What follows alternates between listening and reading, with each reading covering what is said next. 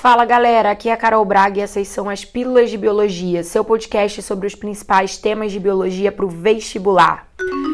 A pílula de hoje é sobre eletroforese em gel, uma técnica usada em todos os laboratórios desse mundão que visa separar fragmentos de moléculas carregadas eletricamente, proteínas, moléculas de DNA e RNA. Só que hoje eu quero falar especificamente com vocês da associação da técnica da eletroforese em gel com o DNA fingerprint, ou seja, a impressão digital deixada pelo DNA de cada um de nós, como se fosse uma espécie de código de barras num gel de eletroforese. Como é que vai ser esse Paranauê aí? Bom, através dessa técnica da eletroforese, a gente vai conseguir a separação de moléculas de DNA com base no tamanho e na carga elétrica dos fragmentos obtidos a partir dessa molécula de DNA, através de um gel que vai atuar como uma espécie de peneira molecular. Então, quanto maior for o fragmento do DNA na corrida eletroforética, mais próximo do início do gel ele vai ficar. E quanto menor for o tamanho do fragmento, mais rápido ele corre, mais distante ele vai parar no gel. Então, a localização dos fragmentos de DNA que são revelados depois numa câmara de radiação ultravioleta como uma bandinha branca, né? Então, as tais bandinhas que geralmente nas questões não aparecem nem em branco, as bandinhas nas questões aparecem em preto ou colorido. Lá no resumo que eu fiz para vocês, lá no meu Instagram, arroba professora Carol Braga, explicando tudo que vai rolar na pílula de hoje, é, você vai ver que as bandinhas vão estar tá em laranja. Então, nas provas coloridas, geralmente as bandinhas vêm na cor. E nas provas que são preto e branco, as bandinhas vêm em preto. Mas lá na vida real, quando a gente revela esse gel na câmera de ultravioleta, a gente revela essas bandinhas em branco, né? E aí, onde tem cada uma dessas bandinhas, a gente tem uma correspondência com um fragmento ou fragmentos de DNA de um tamanho específico. Então, se faz uma espécie de régua molecular, onde os fragmentos de maior tamanho ficam no início do gel e os fragmentos de menor tamanho ficam ao final do gel. E a gente consegue correlacionar essas informações. Tudo começa num exame de DNA, por exemplo, exame de paternidade, um exame lá da genética forense, para correlacionar o DNA encontrado numa cena de crime com a de um suposto suspeito. Tudo começa com a extração do DNA de células obtidas dos indivíduos que vão ser testados. Essa molécula de DNA ela vai ser fragmentada em diferentes locais a partir de uma combinação de enzimas de restrição, também chamadas de endonucleases de restrição. Cada amostra de DNA previamente fragmentado é colocada em um pocinho, em um buraquinho no gel, né, mais próximo ao polo negativo. Isso é uma coisa muito importante que vocês saibam reconhecer. O aparelho, a cuba eletroforética, ele é ligado a uma fonte elétrica.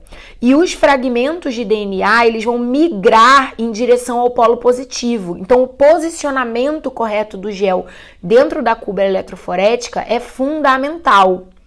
O gel ele tem que ser posicionado com os pocinhos onde as amostras de DNA vão ser colocadas, lá no polo negativo, de frente para o polo positivo. É só você lembrar que o DNA é uma molécula carregada negativamente por conta dos seus grupamentos fosfatos.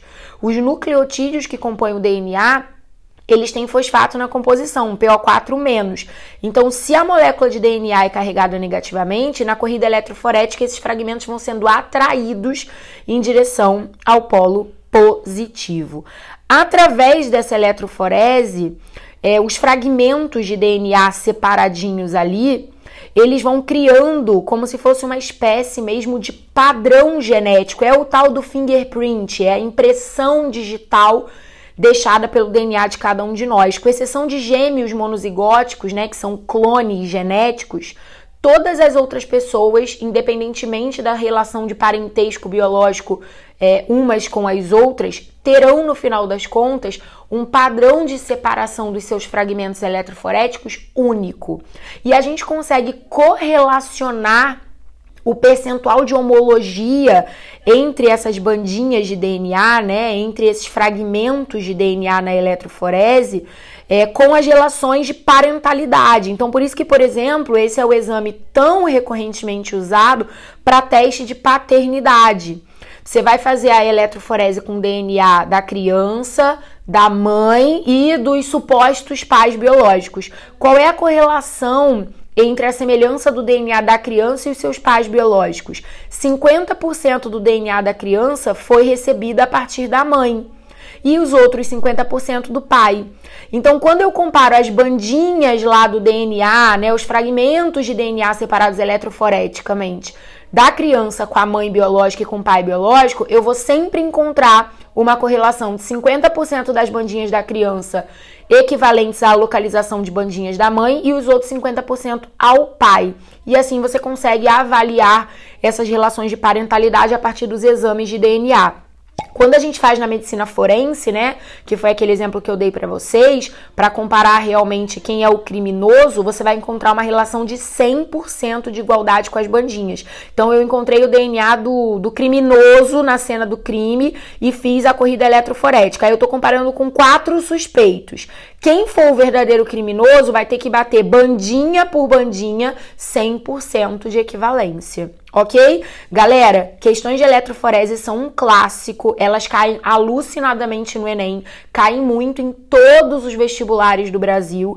Então, Presta atenção no funcionamento da técnica, se liga nesse Paranauê da régua molecular, a relação do tamanho do fragmento com a posição ocupada no gel, a relação dos polos negativos e positivos, para onde a corrida eletroforética vai acontecer e comparar mesmo, né, os fragmentos para correlacionar com essas questões associadas a parentesco genético, beleza? Resuminho tá lá, vou te lembrar de novo no meu Instagram, arroba professora Carol Braga. Se você é vestibulando de medicina e ainda não faz parte da minha comunidade no Telegram, quando você for lá no meu Instagram, arroba professora Carol Braga, pegar o resumo de hoje, você vai encontrar lá na bio o link para você vir para nossa Comu, vem para Comu Vulgar, você vai encontrar muitos materiais exclusivos e eu tenho certeza que você vai amar fazer parte da nossa Comu do vestibular de medicina, tá bom? Um beijo enorme e até semana que vem.